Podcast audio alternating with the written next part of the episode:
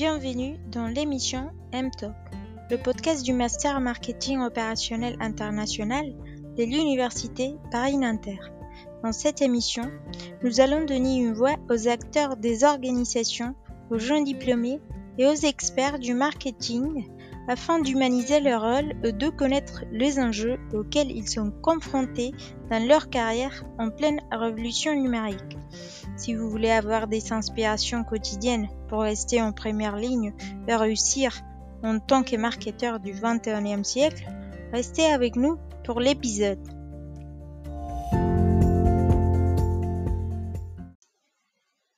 Bonjour et bienvenue. Dans cet épisode, nous recevons Maria Lichtenberg, Research Executive de la division Consumer Insight chez Disneyland Paris, le plus grand parc à thème de France. Maria partagera avec nous ses conseils, expertise et parcours professionnels dans le domaine du marketing. Bonjour Maria et bienvenue dans notre podcast M-Talk. Nous sommes très contents de t'accueillir aujourd'hui. Merci d'avoir accepté notre invitation. Merci à vous de m'avoir invité. Pour commencer notre conversation, nous aimerions que tu nous, racontes un peu sur toi, sur, euh, sur ton poste. Alors oui, je travaille dans l'équipe de, Consumer Insight, dans tout ce qui est études et enquêtes euh, chez Disneyland Paris. Euh, et je m'occupe plus particulièrement de tout ce qui est études qualitatives. toute étude qualitative, que ce soit sur site ou que ce soit avec des instituts externes, avec des partenaires externes. Peux-tu présenter ton parcours professionnel à notre audience?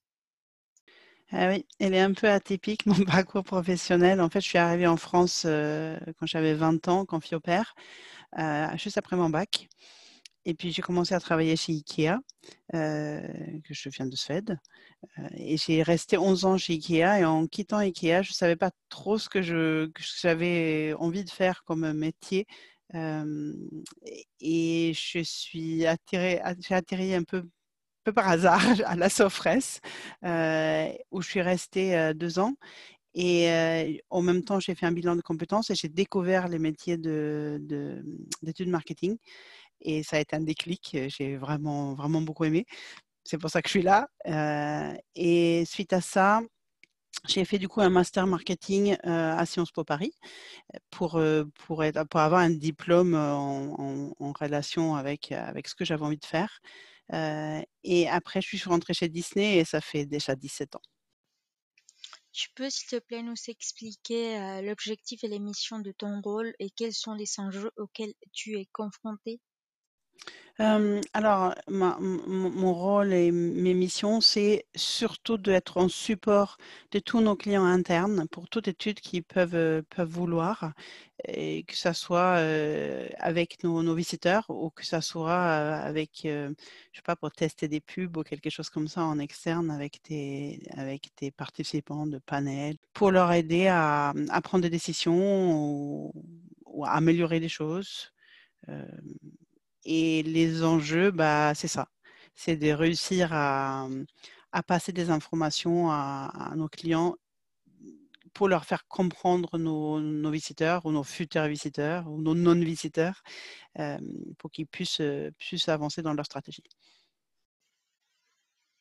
Alors, tu nous as dit que tu es chargé des études de marketing qualitatif. Comment tu fais pour réaliser euh, ces études? Je le fais parfois toute seule. Parfois, on a, aussi une équipe d'enquêteurs sur site. Et certains ont été formés en, entretien quali, parce que quand même, il faut savoir écouter et rebondir sur les bons, sur les bons mots. Peut-être 80% du temps, j'utilise des, des instituts externes qui sont des partenaires avec qui on travaille pour des interviews ou pour des groupes quali et pourquoi tu as choisi le domaine du marketing et quel est l'aspect que tu aimes le plus? Alors, j'ai envie de dire que c'est un peu par hasard, parce que je ne connaissais pas ce métier et que c'est à la Sofres que je l'ai découvert euh, et que je vraiment ça, me plaît énormément. Euh, après, euh, c'était du Conti à la Sofres et j'ai encore plus d'affinité avec le Cali. ce que j'aime, c'est vraiment ça, c'est découvrir les gens, c'est pouvoir conseiller par rapport à ce que, ce que les gens ressentent ou les soucis qu'ils ont ou ce qu'ils aiment. je pense que c'est ça. Ce que je préfère, c'est le contact avec les gens et de pouvoir comprendre. Je suis très curieuse, confie, voilà, de comprendre les gens qui sont en face de moi ou autour d'une table, et pourquoi, pourquoi ils n'aiment pas ça ou pourquoi ils aiment les choses, pourquoi ils viennent, pourquoi ils viennent pas. Et nous savons que le rôle du marketeur a beaucoup changé ces dernières années. Quels sont pour toi les points positifs et négatifs de ces changements? Si tu fais référence au fait qu'on est, on est moins amené à vouloir vendre à tout prix un produit, on est plus amené à vouloir comprendre et informer les gens sur les bénéfices des produits et, voir le produit dans son contexte global, je pense que c'est bien. je pense que après, c'est pas ma sensibilité de pousser les gens à, à, acheter quelque chose à tout prix. puis je suis dans les études marketing. et là, on est, oui, effectivement, plus dans le conseil et, dans la compréhension, plus que dans la vente pure. Et, ça me va bien. Alors, dans les études marketing, quelles expertises et compétences sont essentielles pour un marketeur? En fait, c'est la curiosité il faut vouloir comprendre. Il faut tout le temps être à l'affût de, ce qui se passe. Euh, c'est la curiosité des différentes méthodologies, aux différents euh, courants euh, qu'on peut utiliser. C'est la, curiosité des gens pour savoir ce qu'ils, ce qu'ils veulent vraiment dire quand ils disent qu'ils sont satisfaits de quelque chose, mais ça veut dire quoi pour eux? Il y a une certaine ouverture pour, pour réussir à, à mettre de côté ses propres impressions et, bien écouter, euh, être ouvert aux autres. Il faut avoir vraiment de l'intérêt pour tout ce qu'on entend. Et il faut aussi beaucoup de rigueur, parce que quand on va remettre ce résultat à nos, clients, on ne peut pas se permettre d'être euh, de...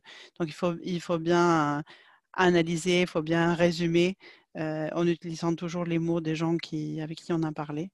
Donc, c'est un côté très ouvert très curieux, euh, très à l'écoute, et un côté très analytique, très, très rigoureux.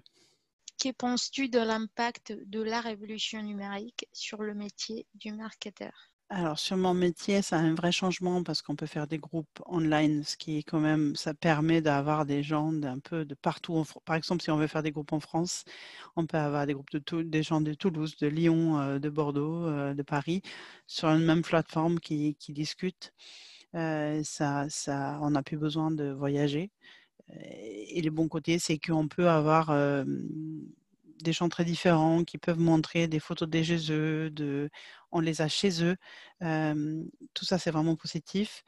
Le mauvais côté, c'est qu'on ne les voit pas et que ce n'est pas, pas aussi facile de, de, regarder les réactions, comment ils se tiennent, toutes ces choses-là quand ils ne sont pas dans la même pièce ou, qu'on ne le voit pas en vrai. Mais effectivement, ça, ça aide beaucoup et ça, nous facilite énormément la vie d'un côté et de l'autre c'est un peu il, faut par exemple avoir beaucoup plus de gens dans un groupe online pour avoir pour avoir les mêmes richesses. Après c'est mon avis hein, que qu'un groupe qu'un groupe sur place. Après, ça dépend un peu comment les groupes sont gérés. S'ils sont gérés comme un vrai groupe en même temps, en fait, qu'on a cinq ou six personnes en même temps euh, sur un Zoom, par exemple, ça peut être euh, équivalent. Si c'est des, des, interviews, par exemple, euh, sur plusieurs jours et que un, modérateur relance juste les idées et que les gens ne sont pas connectés en même temps, bah, c'est plus compliqué. Il faut plus de monde pour avoir la même richesse. Mais globalement, ça se passe vraiment bien globalement, on arrive quand même à, amener les gens à, parler. Et peut-être aussi parce qu'ils sont, ils sont parfois dans les groupes, il y a des gens, des personnalités fortes qui du coup écrasent un peu les autres. Et ça se voit moins quand on est sur une, sur une plateforme Zoom, par exemple. Et pour finir, Maria, penses-tu que le marketeur a un rôle face aux enjeux environnementaux et sociaux? Et pourquoi? Moi, dans mon cas, oui, c'est clairement le, cas. On, fait passer tout ce qu'on a comme euh, information, puisqu'on est tout le temps à l'affût des, tendances et de ce qui se passe. Et on voit quand même arriver des. Ça, c'est typiquement des, tendances qu'on voit arriver qui changent. Ce côté, euh, il faut que ça soit plus vert ou plus environnemental. Ou... c'est quelque chose qu'on ne voyait pas il y a 10 ans ou il y a 15 ans et que maintenant on voit. Euh, et, oui, c'est notre rôle de, faire passer ces informations-là. Premièrement, quand on les voit comme une toute petite tendance, euh, des, signaux faibles, et après, quand on voit que ça commence à devenir quelque chose où beaucoup de monde en parle, oui, c'est notre rôle de, de, euh, de passer l'information pour que la société puisse pour que le groupe puisse, puisse réagir ou puisse prendre des décisions s'ils veulent faire ou pas. Et c'est hyper intéressant parce que c'est vraiment quelque chose qui, du coup, nous met en relation avec euh, nos visiteurs, nos consommateurs et, qui permet de faire ce, d'avoir cette plus-value euh, des études. Mariam, merci beaucoup pour cet entretien très informatif et très important pour nous et pour avoir pris le temps de nous accompagner euh, dans cette émission. On te souhaite une bonne journée. Merci, vous aussi. Et voilà, c'est terminé pour aujourd'hui. Un grand merci à tous d'avoir écouté l'épisode. Si vous l'avez trouvé utile, à vous de jouer. Partagez avec un ami et abonnez-vous maintenant pour ne manquer aucun épisode. Bonne semaine et à très bientôt